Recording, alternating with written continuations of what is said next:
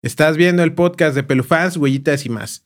El podcast en el que cada semana Lupita y yo platicamos de temas relacionados con el movimiento animalista, desde un punto de vista objetivo, siempre buscando generar conversación, tomando como referencia las bases científicas y el análisis crítico de todos y cada uno de los temas que aquí platicamos. Hola Lupita, ¿cómo estás? Hola Miguel, ¿qué tal? Muy buenas noches. Feliz año. Gracias, feliz año a ti también y a todos nuestros amigos que que nos están viendo felices. Esperamos que hayan tenido felices fiestas sin tanta pirotecnia y que tengan un excelente año 2023. Un excelente inicio de año y que... Y en... Y, en, que, y nuestros mejores deseos para todos. Exactamente. Y que pues sigan, si están trabajando en activo, que este año no, no les mate las ganas de seguir este, ayudando a los, a los peludos. Así es, que ese también sea uno de sus propósitos en este año 2023. Exactamente. Y pues un comentario rápido, pues esta semana pasada no hubo episodio y no fue porque nos fuéramos de vacaciones, sino porque tuvimos un ligero problema este, técnico que generó que no hubiera este episodio. Así es que eh, esta semana ya estamos de vuelta eh, y pues ya vamos a retomar el, el, el tema que teníamos que era para fin de año, pero de todas maneras se puede, se puede retomar para inicio de año. Así es, y no es por otra cosa, pero pues vamos a darle con todo este año en el podcast. Y muchas gracias por seguirnos. ¿eh? Así es, gracias y, gracias por, por estar ahí pendientes de lo que hacemos. Así es. Bueno, vamos a entrar en materia. Sí. Eh, los humanos y los animales no somos muy distintos entre, entre, entre sí. Solemos tener ciertas características instintivas que los humanos a veces reprimimos de manera consciente por diversos motivos. No quiere decir que por no, porque no, no quiere decir que porque no contemos con la capacidad de empatizar con nuestros congéneres u otras especies. A veces el ambiente social es en el que nos, en el que eh, a veces el ambiente social en el que nos desenvolvemos nos obliga a ser así. No sé por qué sigo haciendo de, escribir tan intrincados y me cuesta leerlo. este, pero cada, eh, pero cada una nada, algunos especímenes de los animales con los que compartimos este planeta nos vienen a dar una lección de humildad, por así decirlo, ya que con sus actos que para ellos pudieran no ser tan trascendentales, nos vienen a dar una cachetada de realidad y nos, este, y nos, y nos, este, nos recuerdan cómo es vivir con nuestros iguales. Así es, así como que, ¿a dónde vas? ¿Qué crees? ¿Qué te, ¿qué te piensas? Exactamente, y, y, nos hace, y nos hacen recordar que pues más no somos, o sea, la esencia del humano no es la envidia ni, ni, ni, ni el individualismo, ¿no? Al final del día somos este, animales sociales y, y, y siempre buscamos la comunidad. Yo sé que no va a faltar quien me diga, Ah, no, pues es que fíjate que yo soy más, estoy mejor de, al estar solo, pero pues son los menos, ¿no? La mayoría, este, preferimos estar en sociedad de alguna u otra manera. Bueno, así que para iniciar este 2023 de una manera optimista, de una manera este, contenta y alegre, y porque para cuando ya, para cuando sea el Blue Monday que le llaman al, creo que este año va a caer el próximo 9 de enero, que es cuando todos regresan a sus actividades, pues este episodio probablemente les ayude a sentirse un poquito mejor. Sí, porque pues ahorita todavía muchos estamos disfrutando de las vacaciones que decembrinas o invernales, ¿no? Y todavía nos queda la partida de la rosca. Exactamente, el famoso Guadalupe Reyes. Exactamente. Entonces, así como que todavía estamos en modo vacacional, disfrutando de estas fiestas y, y como dices tú, todavía falta la, la, partida de roscas y muchos todavía se van a querer extender a lo que es el, la, la famosa este, fiesta del tamal, pues del día de la Candelaria. Pero ya de ahí ya es, un mes, casi un mes, entonces ahí en ese periodo se nos atraviesa el Blue Monday, que es el, Así es. el lunes más triste del año, entonces pues vamos a darles un poquito un, motivo para sonreír y para este, volver a creer en la humanidad. Les quiero platicar de tres casos en los que los animales nos han sorprendido este, en su manera, de una manera grata, en su manera de relacionarse entre ellos o con los humanos dándonos un motivo para sonreír y voltear a ver nuestras formas de actuar y quizás reflexionar que estamos haciendo mal. Ok. Y como somos muy dados de que inician, eh, terminan e inician ciclos, queremos mejorar, entonces este, a lo mejor de nuevo. Bueno, que siempre, siempre ha sido el propósito, ¿no? De que empezamos el, el, año con todas las ganas y nos vamos desinflando como globos. Se nos acaba la pila el 5 de enero o el 3 de enero como a nosotros hoy. bueno, vamos a comenzar. Este, es que ya que está el meme, ¿no? De que este año ya estuvo muy mal, me voy a esperar al que sigue. Ok. Empezamos mal. Empezamos mal. Bueno, vamos a empezar bien con este episodio, con esta primera historia que se lleva a cabo en la ciudad de Los Ángeles, California, en la década de 1840. Se vivía un tema con la proliferación de animales callejeros en, en esta ciudad de Los Ángeles, pues se calculaba que habían dos perros por cada persona en esta ciudad. Órale. En, eh, en la ciudad de San Francisco, este, donde realmente sucede esta historia, se, este, no, no sucedía esto, no había tantos perros callejeros, pero sí era un problema el, hecho de que hubiera tantos animales en la calle. Em, los perros de la calle regularmente eran envenenados o atrapados para ser sacrificados. Pero pues también estamos en los 1800. Y en Estados Unidos, este, otro de los grandes problemas que, que vivían o que tenían la gente de las grandes ciudades sobre todo, pues era la presencia de ratas, ¿no? De esta plaga de, roedores. Y pues este, también recordemos que en esta época las medidas sanitarias no eran las óptimas, este, no, no había un, un correcto manejo de los desechos este, humanos, como son heces fecales, este, no, del desechos de comida y todo eso. Entonces eso, además de que pues el, almacenamiento de de, alimentos como los granos, pues no eran de manera salubre, nada más se iban guardando en bodegas donde pues atraían a este tipo de animales. Ajá, así es.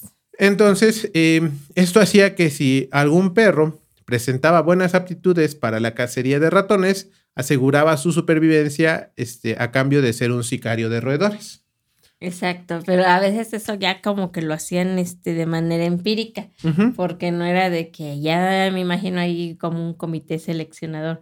Tú eres apto para ratones, tú no. Exacto. tú no. Pero eh, exactamente, lo que sucedía era que este lo que sucedía era que pues si si si ya le traían ahí ganas al perrito para que mandara a traer al, al departamento de salud y que se llevara al perro o, ya estaban pensando en, envenenarlos y veían que se comía, que mataba a las ratas, pues así como que le daban un chance más de vida, ¿no? Boomer era uno de estos perros que tenía habilidades para cazar ratas y era un miembro notable de la comunidad. En 1861, Boomer rescató a un cachorro de una pelea, lo adoptó, lo cuidó hasta que estuviera repuesto y lo, lo hizo volver a la vida. Este, lo trajo de la muerte, como quien dice, por lo que él lo tomó bajo su pata, ¿no? Lo, lo, adoptó a un perrito. Ahorita te digo aquí. Ay, es que, es que no Spoiler. sí, o sea, lo, lo adoptó. No, que se quede. Lo adoptó y lo cuidó hasta que estuviera repuesto. Es que te saltaste. no, no me salté. A, a pesar de su condición, se recuperó rápidamente y en cuestión de días ya se le veía a ambos caninos paseando por las calles en búsqueda de alimento. La rápida recuperación de, este perrito cachorro le hizo ganarse el nombre de Lazarus. Ah, ok. Pareciera que no lo has escuchado. Ay, perdón. Ay, no. Bueno, em, ambos se volvieron una pareja bastante buena en la cacería de roedores. Era como Virote Capulino. Exactamente. Se cuenta que alguna vez acabaron con 85 ratas en 20 minutos. Así de eficientes eran Boomer y Lazarus. Este, o sea, Boomer como tal lo, adoptó, lo cuidó y le enseñó el, oficio. El oficio de cazar ratas, exactamente. Antes de continuar, es importante comentar que todo esto que les cuento es porque hay récord, o sea, está reportado de manera oficial en los medios de comunicación de la época, porque el territorio de Boomer era el salón de Martin, Este lugar era frecuentado por los periodistas de diversos periódicos que iban por un trago y pues seamos sinceros, en, ese, en esa época, este, en ese tiempo, no había mucho que ver o hacer como actualmente. Entonces, lo que hicieran los perros callejeros que estaban afuera de la cantina, pues era suficiente para que se reportaran en, las noticias del, periódico o del diario del día de mañana. Em, las, este, este es, este, estas historias de Boomer y Lazarus se, se este, reportaron en, periódicos tales como el Californian, el Daily Alta California, el Daily, Daily Morning Call y el Daily Evening Bulletin. Este, y pues dentro de algunos periodistas notables, uno que, que resaltaba entre todos era un famoso, era un tal famoso, era un tal Mark Twain, que si lo ubicarán nuestros amigos, pues es el, el, autor del libro de Tom Sawyer. Alguien lo va a reconocer nada más cuando lo digas. Van a decir, ah, ese fue el que escribió la novela de Tom Sawyer. Exactamente, una de, una de las novelas clásicas americanas. Bueno, el 14 de junio de 1862 se reportó que Lazarus había sido capturado por el nuevo cazador de perros de la ciudad. Esto enojó a la comunidad que se congregó de a manera de protesta para que este canino fuera liberado y también exigían que ambos perros fueran considerados propiedad de la ciudad de San Francisco. Lo que decía nuestra amiga Moni, vivo se lo llevaron. Y vivo, y vivo, y vivo lo queremos. Sí, porque eh, o sea, ahí sí era una sentencia de muerte, no como actualmente, si no vayan a ver el primer episodio de esta temporada, donde aquí en Oaxaca pues se les da un manejo correcto a los perritos que son levantados en, situación, en situación de calle. La autoridad no tardó en cumplir las exigencias de los ciudadanos y fueron puestos este, en libertad. Bueno, fue puesto Lazarus en libertad y a la vez se les exentó de la ordenanza de la ciudad contra los perros callejeros. Entonces, eh, vaya, esto los hacía inmunes a cualquier reporte por, por, este, por lo que fuera, ¿no? Estos perritos ya eran considerados este, miembros notables de la comunidad. Eh, posterior, posterior, a su liberación, se reportó que ambos perros controlarían eh, a un caballo que se había desbocado en una calle. Entonces, así como que con guante blanco le dieron la cachetada a la, autoridad diciéndole si servimos de algo. No, nada más estamos de adorno. Exactamente. Bueno, eh, la popularidad y el cariño de la gente que la gente de San Francisco le tenía a estos dos perros era muy grande, tan así que para las funciones de teatro de la ciudad, siempre había dos espacios desocupados en primera fila para que este, ambos asistieran en el momento que quisieran. O sea, era de regla y, probablemente ya se, hemos visto que en el teatro son un poco supersticiosos, entonces era así de, si viene Boomer y Lazarus a nuestra, a nuestra obra es porque le va a ir bien, ¿no? Entonces todos tenían ese espacio reservado para que los perros entraran y salieran del teatro a la hora que quisieran. Iban a darle un wow de aplauso. Exactamente. Em, ok, pero nadie en este mundo es perfecto y no hay por qué exigirle a dos perros que así lo sean. En el caso de nuestros héroes, tenían cierto récord de infamia. Al menos Boomer, Boomer era un asesino de ovejas, además de pelearse con otros perros callejeros tenía también. Su, tenía su lado oscuro el tenía su lado oscuro. El boomer. No, y además, eh, eh, como en la época actual, este, por ahí se, se, menciona que, este, que en algún punto Boomer fue, se lastimó también y, y, y Lazarus en vez de, de, acompañarlo y llevarle comida lo dejó y lo abandonó este, y se buscó otro, otro compañero y anduvo haciendo su, su, su vida por un tiempo. Cuando ya Boomer se recuperó, pues ya este, eh, buscó, este, lo, Lazarus lo buscó de nuevo y ya se volvieron a, a, acompañar. Qué convenenciero era este Lazarus. malagradecido. y que también... Le, ahora sí que le, mordió la pata. que le dio de comer. Exactamente. Y pues eso, además, este pues fue comidilla de los periodistas, ¿no? Tuvieron que escribir durante los días en los que Boomer estuvo abandonado. Traición. Exactamente. Traición canina. ¿Cómo dice el meme de, de, de, dónde están las rubias? Este, la decepción, hermano. La decepción. bueno. Deshonor. Deshonor a su vaca. en octubre de 1863, Lazarus fue asesinado.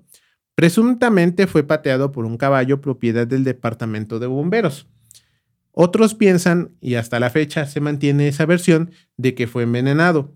Esto en su momento escandalizó a la población de San Francisco y se ofrecieron 50 dólares por información para dar con el envenenador. Sí, y que creo que esa situación no ha cambiado eh, actualmente, ¿no? Muchos todavía siguen, siguen sufriendo ese tipo de desenlaces y que pues en esa época y creo que era más, todavía mucho más común el envenenamiento de, animales. Y, bien visto, o sea, esto, este, este, esta situación... Era justificado, por así decirlo. Era justificado y, y, y era era común, ¿no? Aquí Justificado por la gente. Aquí el problema es que pues ya había una ordenanza que los exentaba de que esto les pasara, ¿no? Entonces ya de alguna manera se estaba violando algún tipo de reglamento de ley. Entonces, Habían quebrantado la ley de, de haber, de haber, de este, de, de no hacer nada o atentar contra la vida de, estos dos. Se propuso que Lazarus fuera enterrado en el cementerio junto a ciudadanos notables de la ciudad. Don em, Perrín. claramente esto no sucedió, pero sin en cambio el cuerpo fue reclamado por el taxidermista de la ciudad, quien disecó al animal y fue exhibido en la barra del salón de Martin. Ay, lo bueno que no fue como estaba yo viendo un un este en estos días vi un TikTok. No, no un TikTok, sino vi un este una historia en, en Facebook de de un este una pues sí, de una taxidermia que hicieron de un león que era del antiguo, me parece que es de la antigua, del antiguo Egipto, me parece. O, mm, voy a corregir después bien esto, no estoy seguro bien. El caso que este león fue muy, muy amado por el, por el gobierno de, de esta persona y que lo quería eh, tener también a perpetuidad el, el, recuerdo de este león.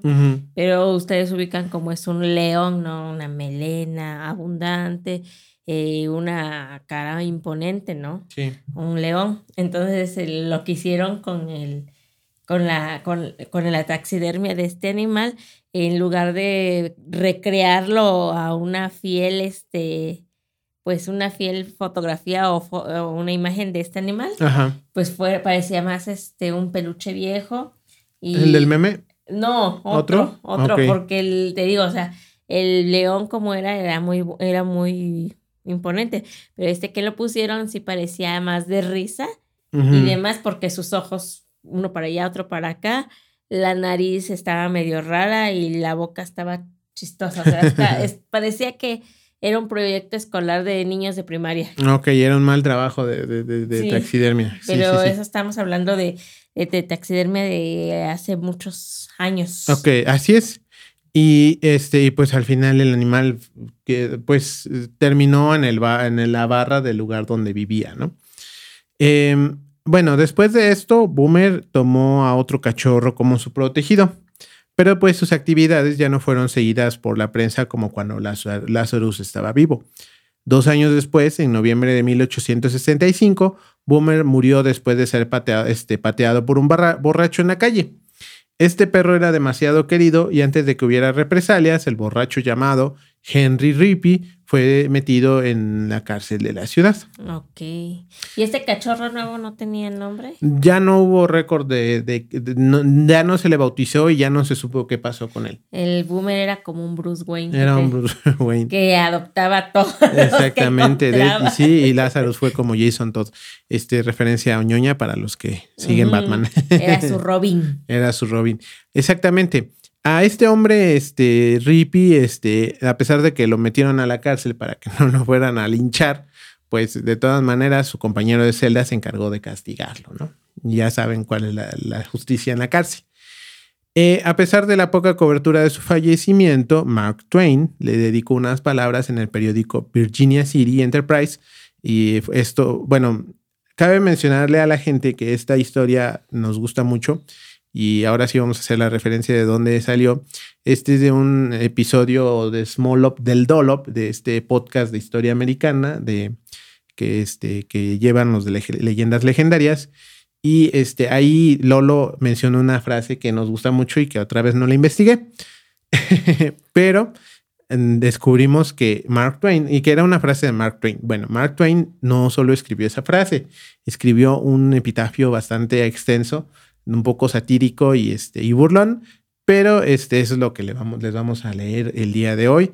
de estas palabras que dedicó Mark Twain. ¿Va? A ver, arráncate, Miguel. Bueno, dice, el viejo vagabundo Boomer está, está realmente muerto al fin. Y aunque siempre fue más respetado que su obsequioso vasallo, el perro llamado Lázaro, su salida no ha causado ni la mitad del revuelo en el mundo periodístico de lo que señaló la salida de este último. Creo que es porque murió de muerte natural. Murió rodeado de amigos para alisar su almohada y enjuagarle las manchas de muerte de su frente, y recibir sus últimas palabras de amor y resignación, porque murió lleno de años, de honra y de, de enfermedad y de pulgas. Se le permitió morir de muerte natural, como he dicho, pero el pobre Lázaro murió con las botas puestas, es decir, perdió la vida por la violencia, entregó el fantasma misteriosamente en la oscuridad de la noche, sin que nadie alegrara sus últimos momentos o apaciguara sus dolores de muerte. Así que el perro asesinado fue canonizado en los periódicos, sus defectos fueron excusados y sus virtudes anunciadas al mundo. Pero su superior, separándose de su vida en la plenitud de los tiempos y en el debido curso de la naturaleza, se hunde tan silenciosamente como podría hacerlo el perro más asqueroso entre nosotros. Bueno, déjalo ir. En los primeros tiempos fue cortejado y acariciado, pero últimamente ha perdido su hermosura.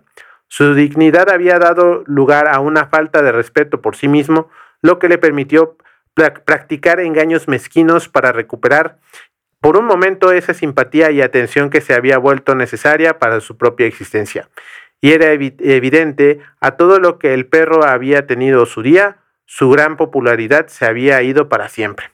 De hecho, Boomer debería haber, de hecho, Boomer debería haber muerto antes. Hubo un momento en su, en su, que su muerte habría dejado un legado duradero de fama a su nombre. Ahora, sin embargo, será olvidado en unos días. La piel de Boomer debe rellenarse y colocarse con la de Lázaro. Mark Twain. Ok.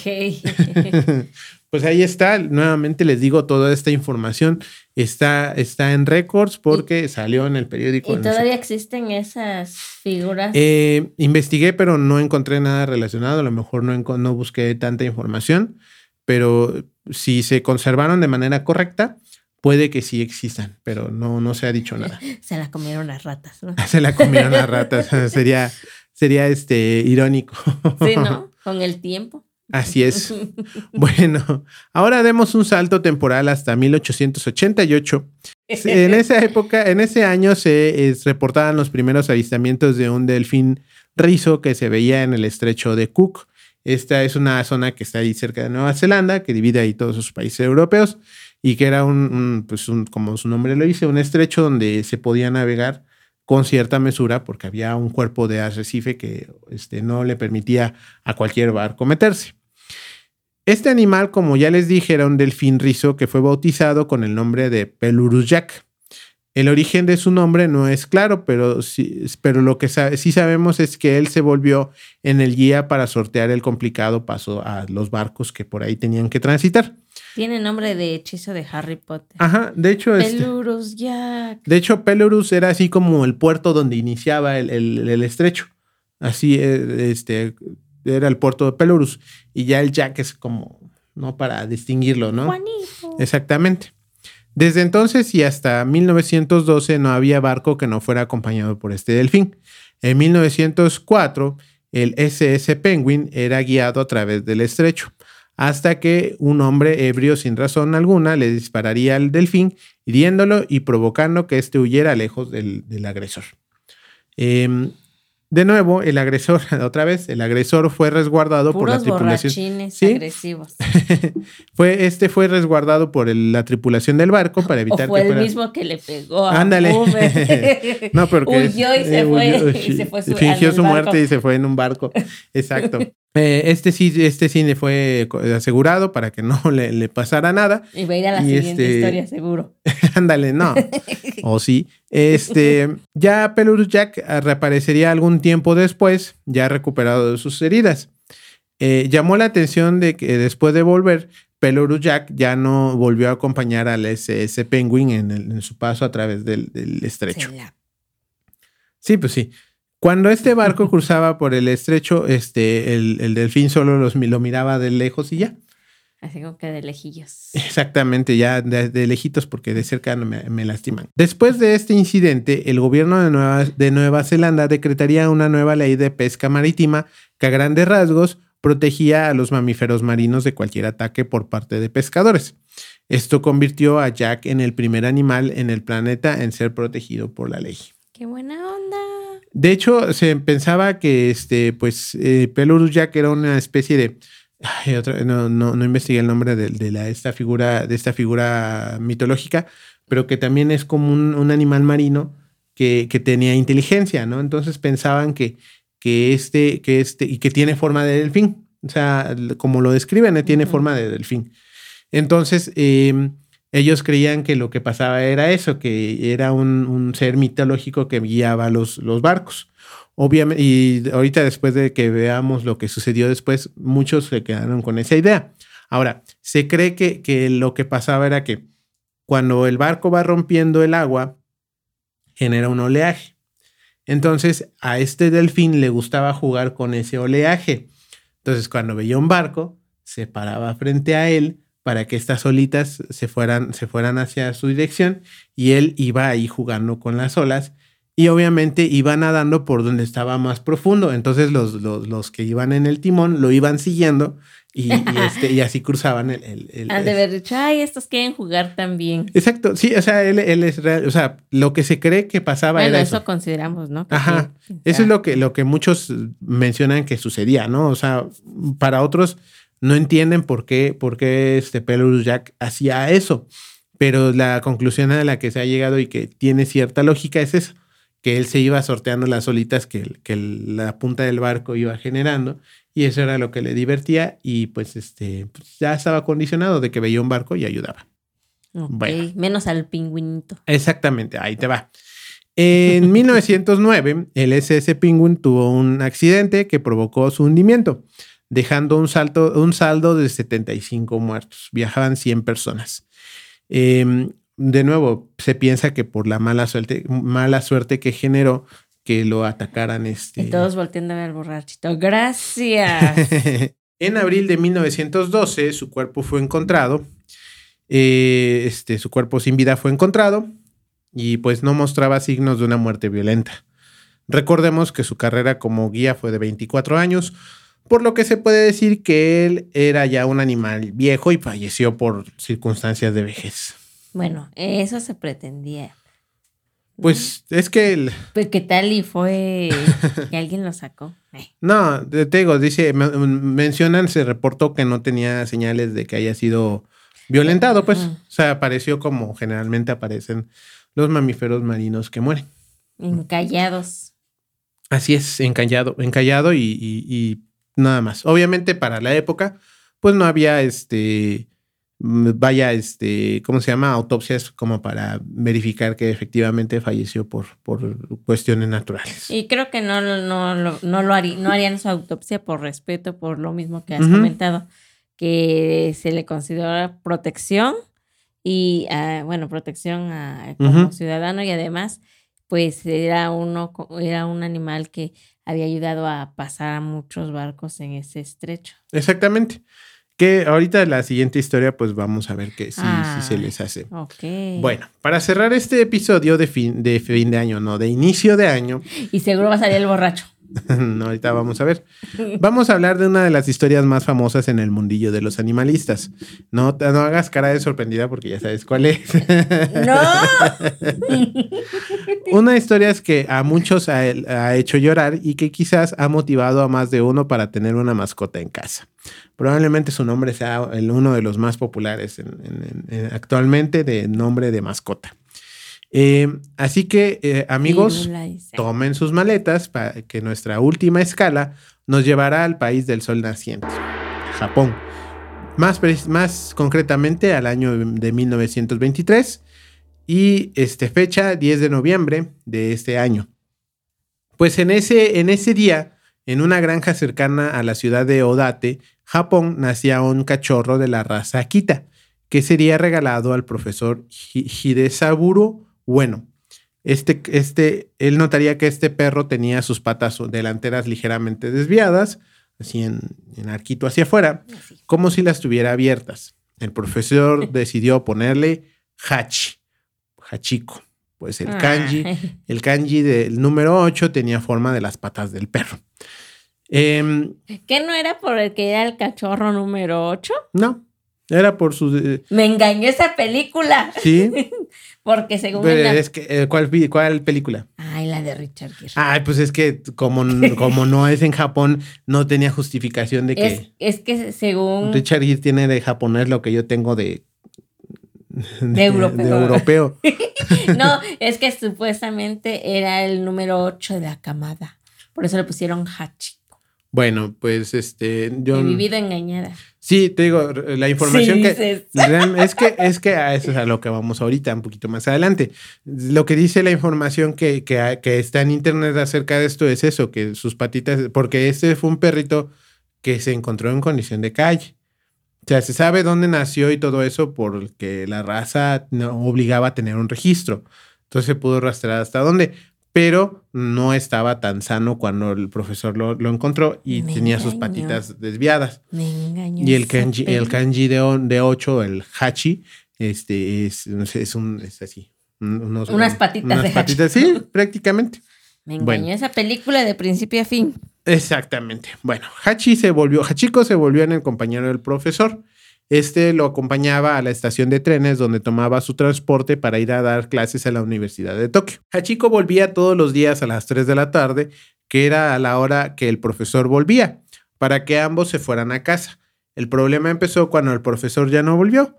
Esto sucede el 21 de mayo de 1925, que sufre una hemorragia cerebral que lo llevaría a su muerte. Ok. Durante casi 10 años, durante los casi 10 años posteriores a la muerte del profesor, el Cana estuvo puntual a la espera de que llegara de vuelta. Claro que esto nunca sucedió. Esta conducta llamó la atención de todos los que conocieron al profesor y obviamente a los que con el tiempo conocieron la historia de Hachi. Sobre todo en una sociedad como la japonesa, que hemos observado y aprendido que suelen ser muy individualistas. Y el pensar en la fidelidad de este- a este grado hizo que mucha gente viajara hasta ahí para ver con sus propios ojos al perro fiel como le, le bautizaron. Yo soy tu amigo. Como generalmente sucede con perros eh, que están en la calle, las personas de los alrededores de la estación de tren estuvieron pendientes del animal. No les negaré que cuando me puse a investigar de este tema, yo buscaba encontrar algo turbio, ¿no? Así como la verdadera historia de Hachiko. Eh, como que los locatarios cercanos a la estación se estuvieran aprovechando de la fama del perro para sacar beneficios económicos. Esto lo muestran un poco en la, en la película americana. No Y- tanto, pero sí. Pues eh, te digo que la ahora que estuvieron los partidos del, del Mundial, un día antes de, de- de uno de los partidos, pusieron este, esta película en, en Azteca. Y los cinco minutos que vi que me hartaron era eso de que el policía así de. Señor, este, le voy a dejar a Hachiko algo para que coma. Ah, sí, claro, yo lo guardo aquí en mi bolsa. Y pues van a entender que se transaba la lana el policía. Ah, ya ni me digas. Bueno.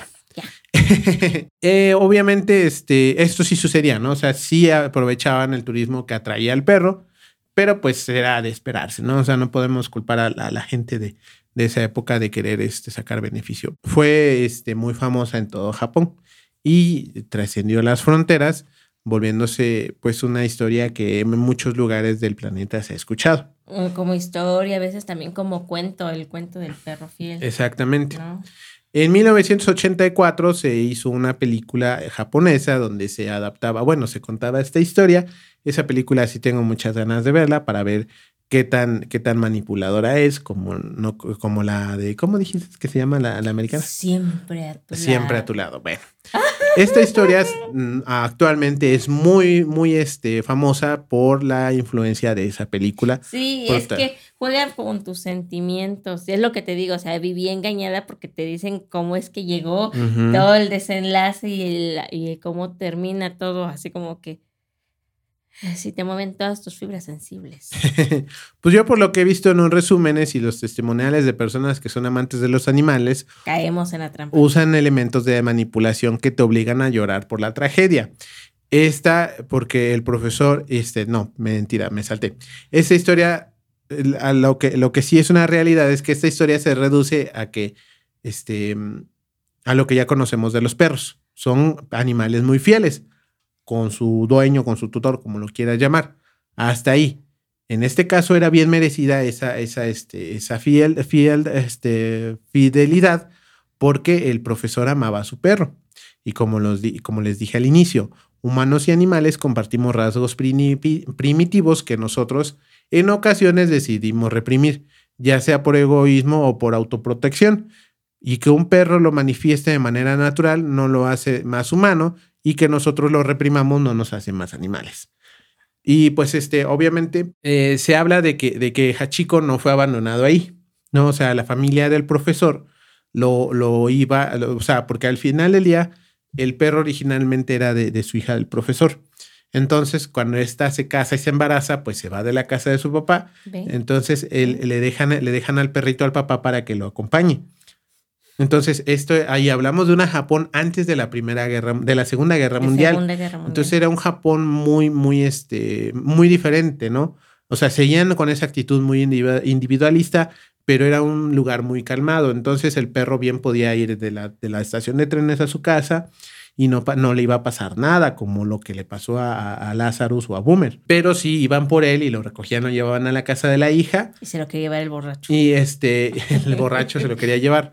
Y este, lo que sucedía era que el, este, el, perro de repente se escapaba y cuando lo buscaban ya estaba en la estación. Te digo que esa de siempre a tu lado me engañó toda desde el inicio hasta el final. Incluso, te digo, tan llamó la atención la, historia de Hachiko que antes de que, de que, de que Hachiko muriera, este, se hizo una estatua de, en su honor que tuvo que ser derretida durante la guerra para hacer municiones. Como dato curioso. Como dato curioso, exactamente. Eh, Hachiko fue encontrado muerto, muerto frente a la estación Shibuya el 8 de marzo de 1935. Su causa de muerte se esclareció hasta el 2011, em, que con los datos de la necropsia se determinó que había muerto de un cáncer terminal en conjunto con un gusano de corazón. Te digo. ¿Cómo muere en esa película? En la película muere, es lo que te digo, o sea, juegan con nuestros sentimientos. Porque sí, es lo que decías tú, ¿no? Después de la muerte del profesor, pues él, como ya tenía una rutina que de la casa del profesor a la estación, siempre iba y lo esperaba, ¿no? A determinada hora y se regresaban a, su casa, ¿no? Entonces, este, tú comentas que se regresaban y no pasaba nada porque estaba en su casa. Pero en la película muestran que él va y está ahí en, el, en una jardinerita frente a la entrada del, del, de, La, de la estación, ajá. Del tren y ahí está esperando, este, esperando a que salga por las puertas que, en la película te muestran que nunca va a salir, ¿no? Porque ya, ya fue, ya fue el profesor. Claro. Entonces ahí está, es este, espera y espera hasta que sale ahora sí que el último pasajero. Y una vez que ya sale el pasajero, así como que pues no vino y se queda esperando otro rato y se va. Pero él ya no muestra que regresaba a su casa, sino mm. que él ya vivía en los... En la calle. No, en la, en la estación donde están parqueados los, los vagones. Él dormía abajo de los vagones y dan a entender que pasaban las estaciones, las diferentes estaciones del año y él seguía viviendo ahí en, en calidad de perro de, en condición de calle. Entonces se alimentaba con lo que le daban los, los negocios locales de esa estación y al final pues ahí queda el pobre perro, ¿no? Muere de... De inanición. De, inanición supuestamente y muere de viejito. Ajá, y así pues por nos... nos de hecho, de hecho, de hecho ayer, ayer, ayer me encontré en, en TikTok la escena de del perro de Fry en Futurama. No sé si has visto ese episodio. Ay, sí, sí. Ay, no, también está muy eh, triste. Yo lo sentí como una parodia a eso, porque efectivamente sucede así como lo mencionas. Fry dice, no te preocupes, ahorita me voy, ahorita regreso. Se va, obviamente sabemos qué le pasa a Fry, y este, y el perro se queda ahí esperando día, noche, día, noche, este, neva, se derrite la nieve, le dan de comer, tiran el árbol, la, pizzería cierra y todo eso, hasta que el perro se echa y se muere. Entonces, eh, te digo, como que sobredramatizan la historia de Hachiko. Y después lo encuentran en el futuro. Lo encuentran en el futuro y, todo gira alrededor.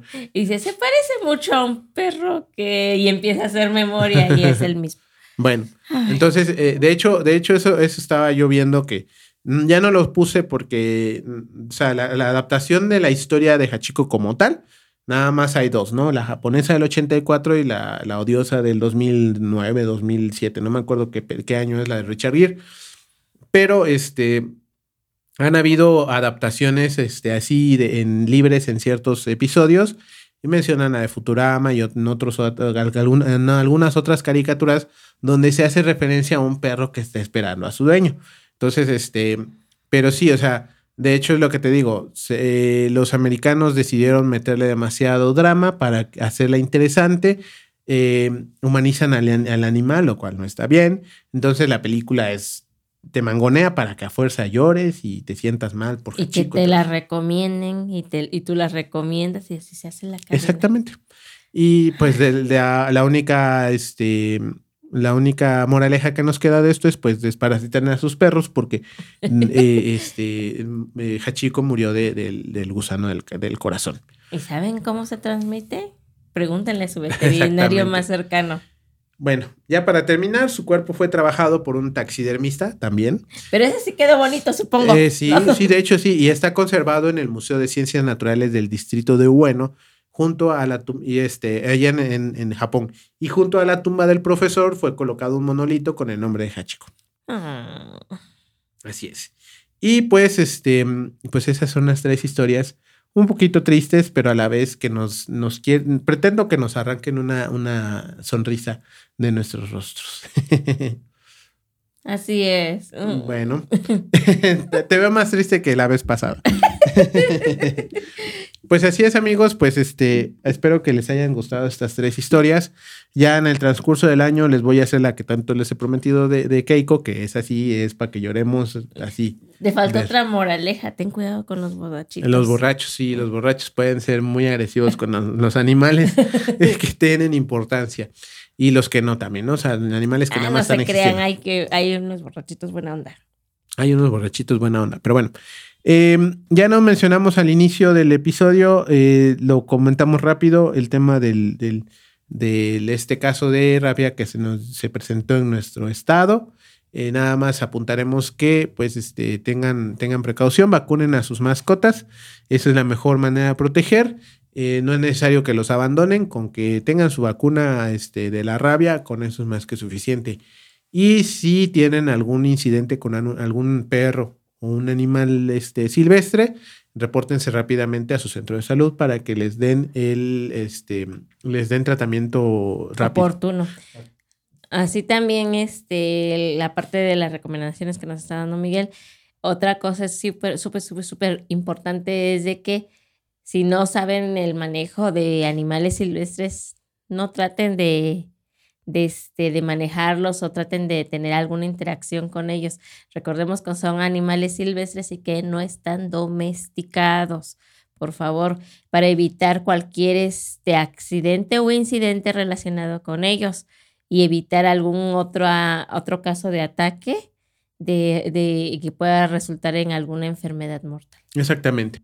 Bueno, pues si ya no hay más que agregar, Lupita. Pues nada, nada más recuerden, vacunen a sus animales. Exactamente. Por favor. Bueno, y ya este, empezó este año y recuerden que todavía estamos a fechas de Día de Reyes o si ya pasamos Día de Reyes, la recomendación siempre de siempre es por favor no regalen animales que no están dispuestos a cuidar o que para la persona a quien se los van a dar va a ser una carga en lugar de un apoyo emocional. Sí, recuerden que este, una mascota es un compromiso de muchos años, este, porque afortunadamente las mascotas tienen una, esperanza de vida muy alta, entonces no es, no es un compromiso cualquiera, así, es que piénsenlo dos veces eh, y sean este, para que sean unos este, tutores responsables y no anden abandonando a su mascota en la calle o llévenlo, eh, lo van a llevar a la perrera y ahí que se quede, ¿no? O sea, no. Hay que pensar que es un plan de al menos 10 años, dependiendo de la edad del cachorro que tomes. Entonces, no, y no todos están listos para tener una mascota. Así es, pues esas son las recomendaciones para esta, esta, este fin de semana y creo que es todo por el momento. Así es, bueno, pues entonces nos vemos el siguiente episodio. Cuídense mucho y nos vemos la próxima. Vacunen a esos animales. Adiós. Adiós.